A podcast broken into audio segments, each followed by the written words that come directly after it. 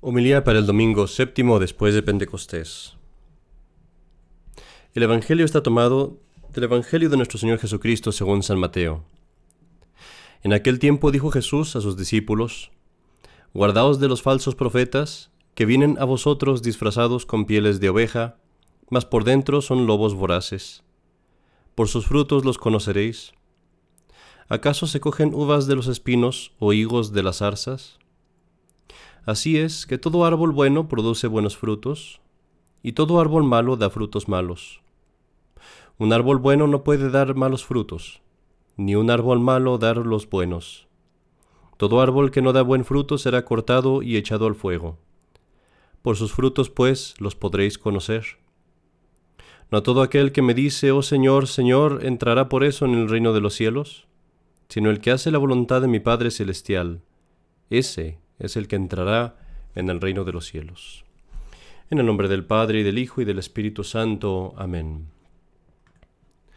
Guardaos, nos dice nuestro Señor Jesucristo, de los falsos profetas, que vienen a vosotros con vestidura de oveja. Mis queridos hermanos, hoy nuestro Señor nos advierte contra aquellos que dando apariencia de piedad y religión, usan eso para llevar a las almas a la perdición.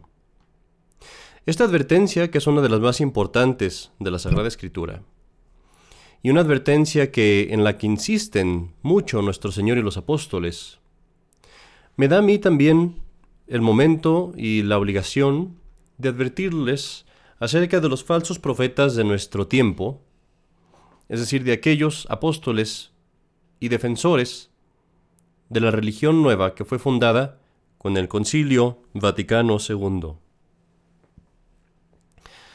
Si tú has sido católico por algún tiempo y has asistido a la misa en latín, sabes perfectamente bien que hay muchas razones para no atender a los servicios del Concilio Vaticano II,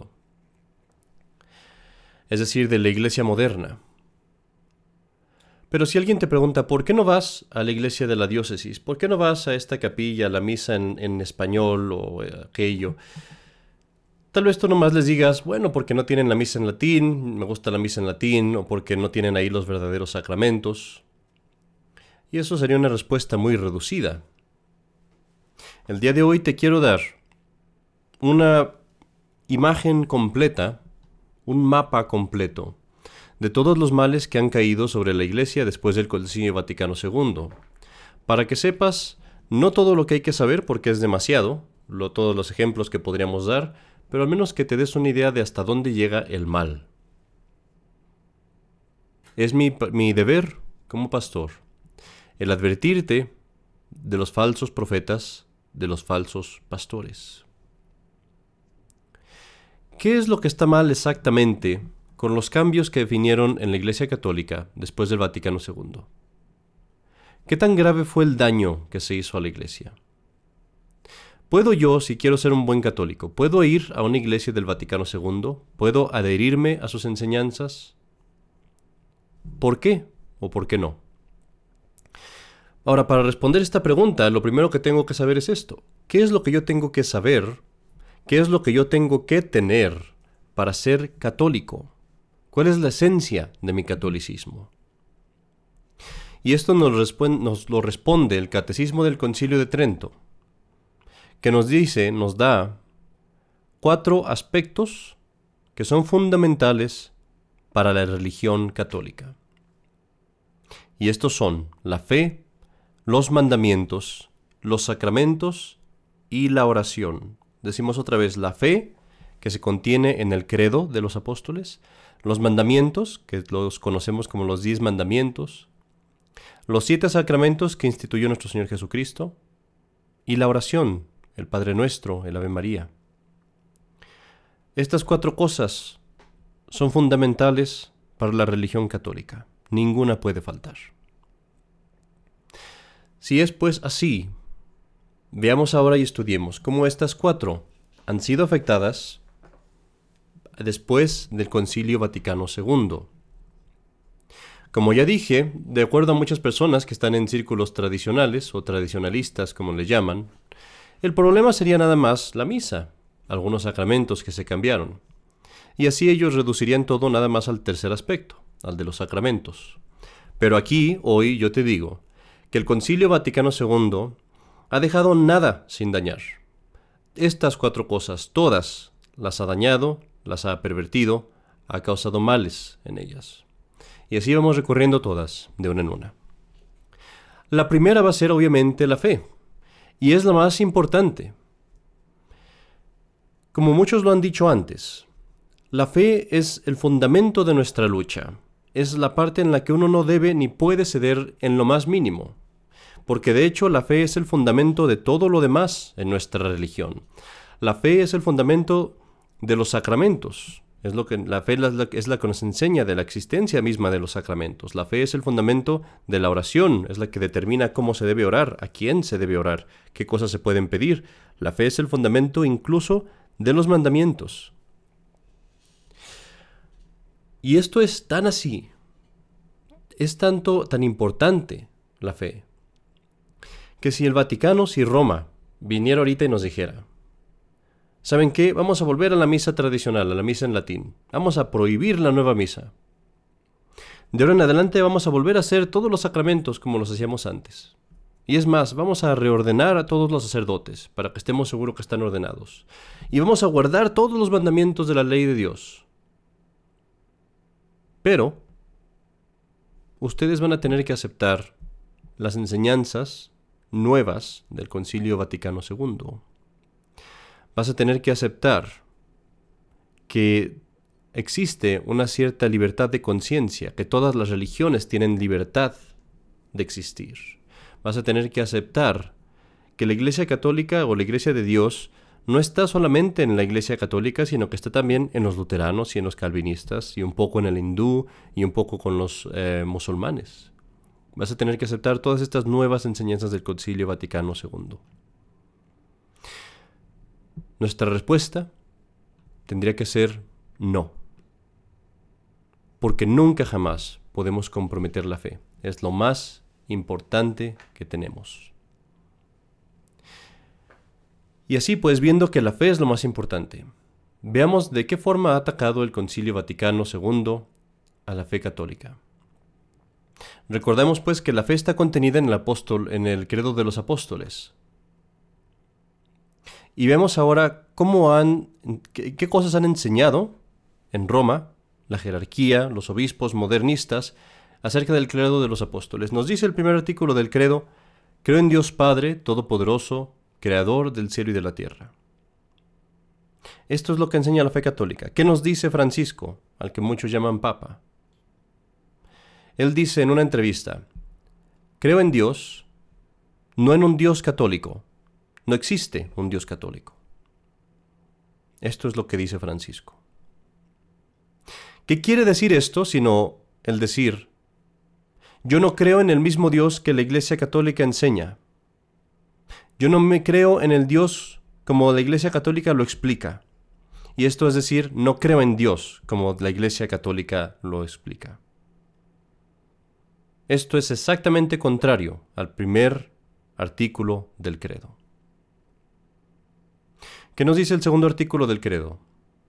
Y en Jesucristo, su único Hijo, Señor nuestro. Pero nos dice un reportero de Francisco. El Papa Francisco concibe a Cristo como Jesús de Nazaret, hombre, no como Dios encarnado. Una vez que fue encarnado, Jesús dejó de ser Dios y se convirtió en hombre.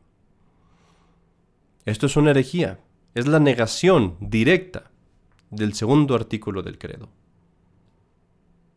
Veamos el tercer artículo del credo. ¿Cuál es? Nació de Santa María Virgen. Ahora, acerca de esto, tenemos una historia muy interesante. En, uno de los documentos del Concilio Vaticano II, que se llama Lumen Gentium, los, los que lo redactaron no quisieron enseñar directamente que la Virgen María había sido perpetuamente virgen, como enseña la Iglesia Católica. En lugar de eso, quisieron poner sus palabras de una forma distinta para poder negar después la virginidad de la Santísima Virgen María. Y así pusieron estas palabras en ese documento, el Lumen Gentium. Pusieron, el Hijo de Dios no disminuyó su integridad virginal, sino que la consagró. Ahora, tú podrás leer estas palabras y se oyen muy bien, pero si te fijas, en ningún momento están diciendo, ni lo quisieron decir, que la Virgen María permaneció virgen después de haber dado a luz a nuestro Señor. Tú me podrás decir, oh, padre, exagera, usted exagera, está poniéndoles palabras en sus labios. Ellos no querían decir eso, están, está leyendo de más. Pero el mismo redactor, el mismo escritor del documento, que era Monseñor Gerard Philippe, él mismo dijo que justificó el escoger estas palabras diciendo que había escogido esto, lo había escrito así, porque se habían levantado muchas preguntas, muchas dudas acerca de la virginidad de nuestra Santísima Madre durante el nacimiento de Cristo. En otras palabras, había personas que negaban la virginidad de la Virgen María y él, porque sabía que esas personas que tenían esas dudas, por eso mismo no quiso escribirlo en el documento. Y él mismo lo dice con estas palabras. Dice, una cosa es segura. La virginidad en cuestión no se enseña como un privilegio personal de la Virgen María. En otras palabras, está diciendo, no enseñamos esto. Esto que es el tercer artículo del credo. Nació de Santa María Virgen. Otro ejemplo de esto es el teólogo Karl Rahner, que fue el maestro de Joseph Ratzinger, de Benedicto XVI, y fue su mentor. Y él mismo en uno de sus libros abiertamente niega, o por lo menos duda, de la virginidad de la Virgen María durante el parto, y llega hasta decirlo de una forma extremadamente irreverente y blasfema, porque dice que necesita testigos oculares para admitir esta tradición como algo credible, como algo que se puede creer. Mis queridos hermanos, deberíamos de recorrer todos los artículos del credo para darnos cuenta de cómo han negado cada uno de ellos. Pero no ves tú noticias aquí y allá si los buscas. No encontrarás noticias de obispos que niegan la existencia del infierno, de obispos y sacerdotes y el mismo Papa que niega la existencia del pecado original, la necesidad de confesar los pecados, los beneficios de rezarle a los santos. Podríamos seguir y seguir. Pero así con estas pequeñas pruebas que hemos visto podemos ver, y lo sabemos y todos los demás lo saben, que el Concilio Vaticano II ha sido un ataque directo a la fe. Pero aún quizás tú me quieras discutir, quizás me digas, no, padre, es que Usted está diciendo ejemplos de obispos, los obispos se pueden equivocar. No existe ningún documento oficial del Vaticano II que ataque la fe. Bueno, para esto basta darme darte un ejemplo. Vamos leyendo del documento Nostra Aetate. Dice la Iglesia, mira con estima a los musulmanes. Ellos adoran al verdadero Dios, vivo y subsistente en sí mismo, misericordioso y todopoderoso, el creador del cielo y de la tierra, aunque no reconocen a Jesús como a Dios. Sin embargo, lo reverencian como profeta. Quiero que pienses bien en estas palabras que está diciendo el Concilio Vaticano II. En, la en el mismo párrafo, dicen que los musulmanes adoran al verdadero Dios, pero sin embargo no reconocen a Cristo como a Dios. Aquí están diciendo una de dos. O que Jesucristo no es Dios, o que ellos mismos se equivocan al decir que los musulmanes adoran a Dios. Es un documento oficial del Vaticano II, que nos dice que los musulmanes adoran al verdadero Dios, aunque los musulmanes no reconocen a la Santísima Trinidad. Es un error contra la fe, un ataque contra la fe. Y así pues, mis queridos hermanos, no hay duda que después del Concilio Vaticano II, la fe se ha perdido en Roma. Ese es el primer punto. ¿Qué hay acerca del segundo, los mandamientos? Muchas personas dicen, oh, el Concilio Vaticano II, la iglesia modernista, la iglesia de las diócesis, de las, mi capilla que tengo en la esquina, no enseñan nada contra los mandamientos. Déjame preguntarte antes de seguir. ¿Cuál es el primer y el más importante mandamiento? De los diez. ¿No matarás?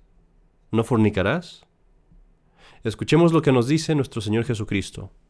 En, el Evangelio según San Marcos, capítulo 12, un doctor de la ley le pregunta, ¿cuál es el primer, el más importante mandamiento? Y nuestro Señor le responde, el primer mandamiento es este, escucha, oh Israel, el Señor tu Dios es un Dios. Y tú amarás al Señor tu Dios con todo tu corazón, y con toda tu alma, y con toda tu mente, y con todas tus fuerzas. Este es el primer y más importante mandamiento de las palabras de nuestro Señor Jesucristo. El primer mandamiento. Pues bien, un hombre que el Concilio Vaticano II llama santo, Juan Pablo II, organizó una reunión de todas las falsas religiones para reunirse en Italia el día 27 de octubre de 1986 y había allí 160 diferentes religiones que pasaron el día orando juntos, ayunando y rezándole a su Dios o dioses.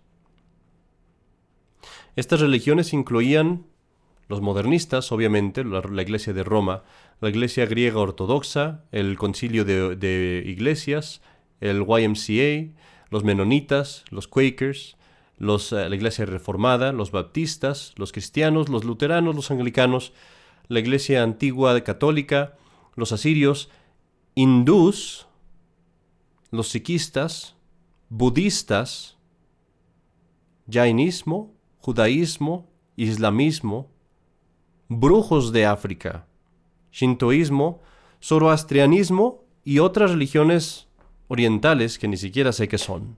160 diferentes religiones. Y esto se ha repetido no una sola vez, sino varias veces en Roma. Y en una de las más eh, recientes, incluso invitaron a ateos, a representantes ateos, a reunirse con ellos. Amarás al Señor tu Dios con todo tu corazón y con toda tu alma, con toda tu mente y con todas tus fuerzas. ¿Qué es más contrario que lo que hicieron estos hombres? Y empezando, empezando con el mismo Juan Pablo II, al que llaman santo. ¿Cómo puede uno ser santo si está uno predicándole al mundo, organizando enfrente de todo el mundo, escandalizando al mundo, rompiendo el primer y el más importante mandamiento? ¿Qué más prueba necesitamos? que esta religión, que le llamamos Novo Sordo, esta religión que salió del Vaticano II, destruye los diez mandamientos. Y podemos ver a los demás, el sexto mandamiento, el quinto mandamiento, que hay acerca de los, de los llamados anulaciones del matrimonio. Antes del Concilio Vaticano II, antes de los sesentas, la Iglesia no anulaba matrimonios. Eran menos de 100 casos al año mundialmente que la Iglesia declaraba como matrimonios nulos, es decir, que no se habían realizado en realidad. Después de 1960, después del Concilio Vaticano II, 70.000 matrimonios cada año son cancelados, anulados, que le llaman, y con justa razón, un divorcio católico. ¿Qué hay acerca de Francisco, que apoya a activistas transgender? que hay acerca de Francisco recibiendo y felicitando a personas del LGBT. ¿Qué hay acerca de Francisco recibiendo a Nancy Pelosi, una, una abogada del aborto aquí en Estados Unidos?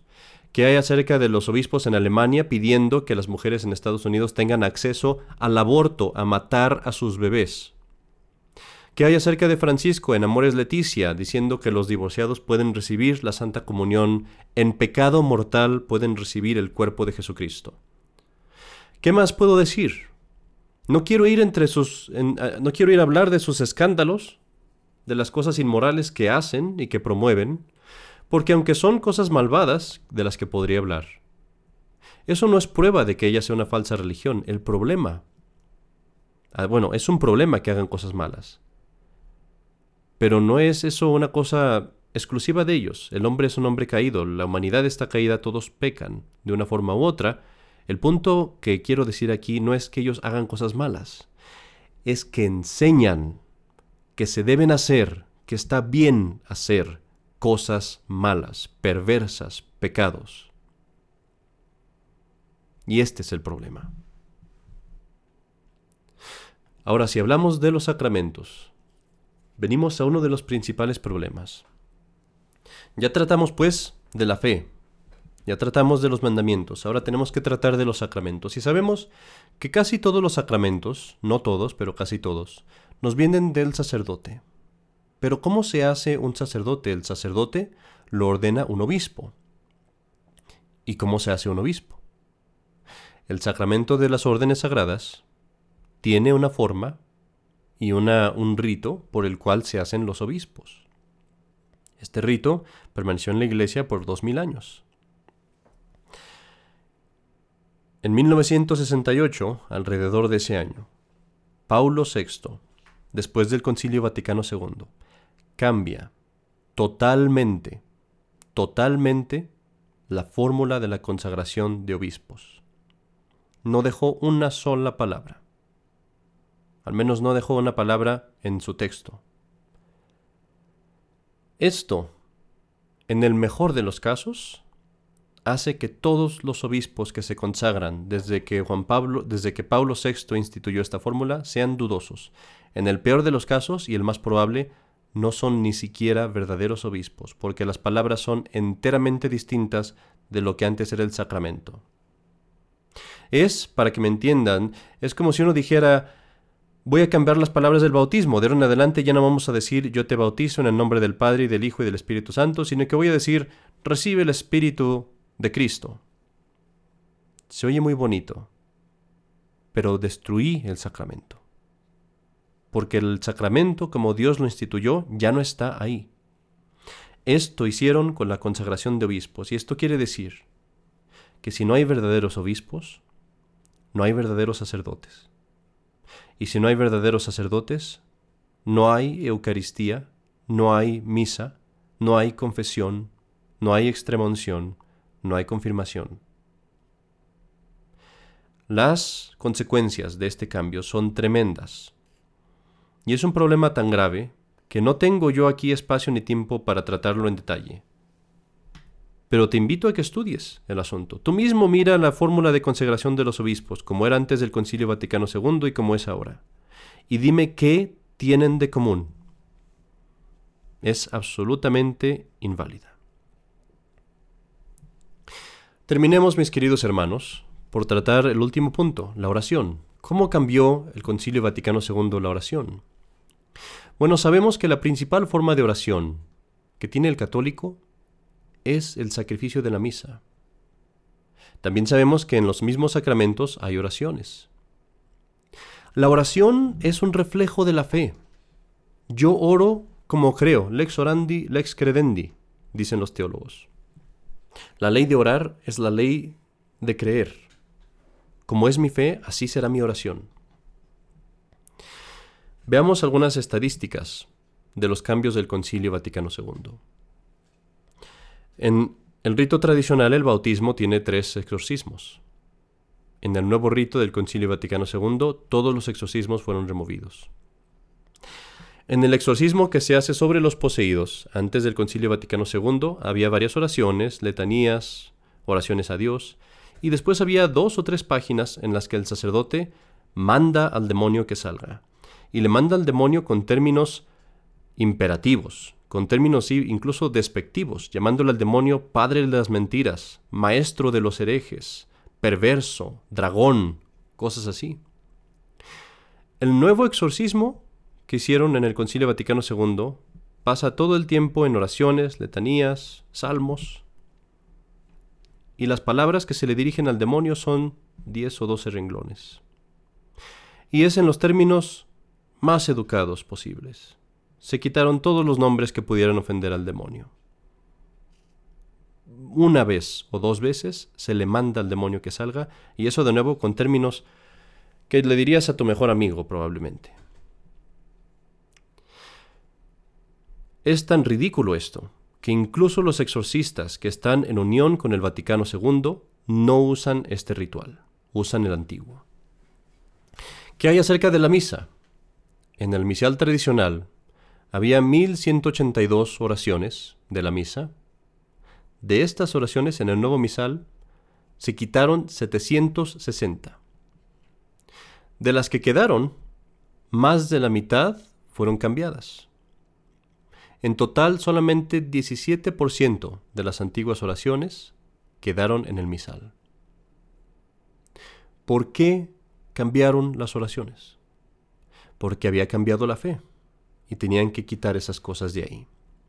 Ya no se hacen referencias al pecado como antes, ya no se hacen referencias a la necesidad de reparación, a la necesidad de pagar por nuestros pecados, al infierno como se hacía antes, ya no se hacen referencias a la intercesión de los santos o a los santos. En el misal antiguo había más de 200 oraciones que hacían referencia a los méritos de los santos. En el nuevo misal, de 200, solo dejaron 13.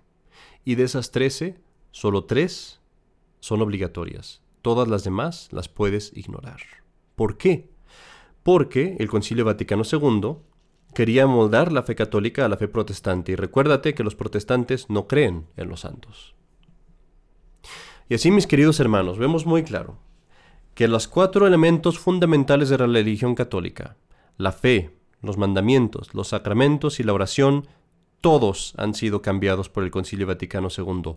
Todos han sido atacados, sin ninguna excepción. No hay, una sola, no hay un solo aspecto que sea fundamental a la fe católica que no haya sido atacado en su esencia. Es otra religión. No son, no es una parte de la Iglesia Católica es otra religión.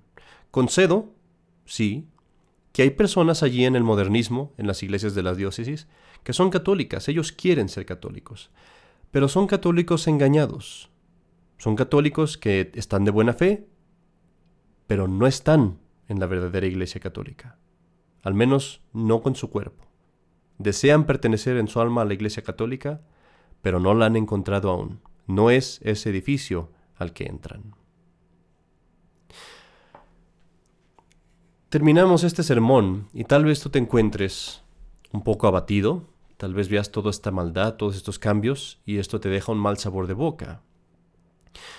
Pero, querido hermano, yo te estoy mostrando la oscuridad. Te estoy mostrando los falsos pastores, que están vestidos con piel de oveja, pero que son lobos rapaces. Ahora estás advertido. Ahora ya sabes. Ahora sabes por qué no podemos ir al Vaticano II, por qué no podemos ir a las iglesias de la diócesis, por qué no podemos ir a estas iglesias nuevas, aunque digan la misa en español, aunque sean tal vez más divertidas, aunque tal vez ahí entiendo más cosas de las palabras que se dicen, pero ves que han atacado lo fundamental de la Iglesia Católica, han destruido la fe, han destruido los sacramentos, te enseñan a romper los mandamientos, tal vez no en tu iglesia particular, pero la organización como tal, los jefes de la organización, enseñan estas cosas. Y tarde que temprano, esa podredumbre que está saliendo de la fuente, ese veneno que nace de la fuente, llegará a ti, en ese pequeño arroyo en que bebes, en esa iglesia en la que estás, las falsas enseñanzas te llegarán a ti también. Pero nosotros, queridos hermanos, ahora que vemos estas cosas, volvámosle nuestra espalda y alegrémonos en el hecho de que ahora tenemos un grandísimo privilegio, una grandísima bendición que pocos tal vez tienen. Y es que nuestro Señor Jesucristo ha sido tan bueno con nosotros, nos ha amado tanto, que nos ha traído a su rebaño, a la verdadera Iglesia Católica, donde puedes gozar con toda verdad el gran privilegio de tener la verdadera doctrina, sin mancha, sin contaminación, completa, entera, sin que nada se te oculte de todo lo que Cristo reveló. Segura doctrina, buena comida que tú sabes que no te envenenará. El privilegio grandísimo de tener la luz brillante de los diez mandamientos como Cristo los enseñó empezando por el primero, amarás al Señor tu Dios con todo tu corazón, con toda tu alma, con toda tu mente, con todas tus fuerzas, esta luz de los mandamientos que está delante de ti iluminándote el camino para que sepas cómo agradar a Dios. Y aquí sabes muy bien, en la verdadera iglesia sabes, nadie te va a enseñar nada que te lleve al infierno. Tienes el privilegio de tener la nutrición de la ayuda y la comida de los santos sacramentos instituidos por Cristo, como Cristo los instituyó sin ningún cambio y entre ellos el más hermoso de todos tal vez, el verdadero sacerdocio, el sacerdocio perenne y perpetuo, sacerdocio que es uno mismo con el sacerdocio de Cristo, el sacerdocio mismo del que nos viene el milagro de la Santa Eucaristía. Y finalmente tienes el privilegio de gozar de las divinas oraciones de la Santa Iglesia Católica, oraciones inspiradas por el mismo Espíritu Santo, en donde no puede haber error, las palabras de las cuales son palabras de Dios mismo, palabras que tú mismo usas para rezar cuando rezas la Santa, la Divina Misa. Así, mis queridos hermanos, alegrémonos una vez que hemos visto esta oscuridad, alegrémonos de esta bendición de estar en la luz, de estar en el verdadero rebaño, de estar con el verdadero pastor, bien advertidos contra los lobos rapaces. Y di con gran alegría, di con gran fe, di con gran perseverancia, creo en una santa, católica y apostólica iglesia, como nos dice el credo en la misa de hoy. Credo in unam sanctam catholicam et apostolicam ecclesiam. En, en el nombre del Padre, y del Hijo, y del Espíritu Santo. Amén.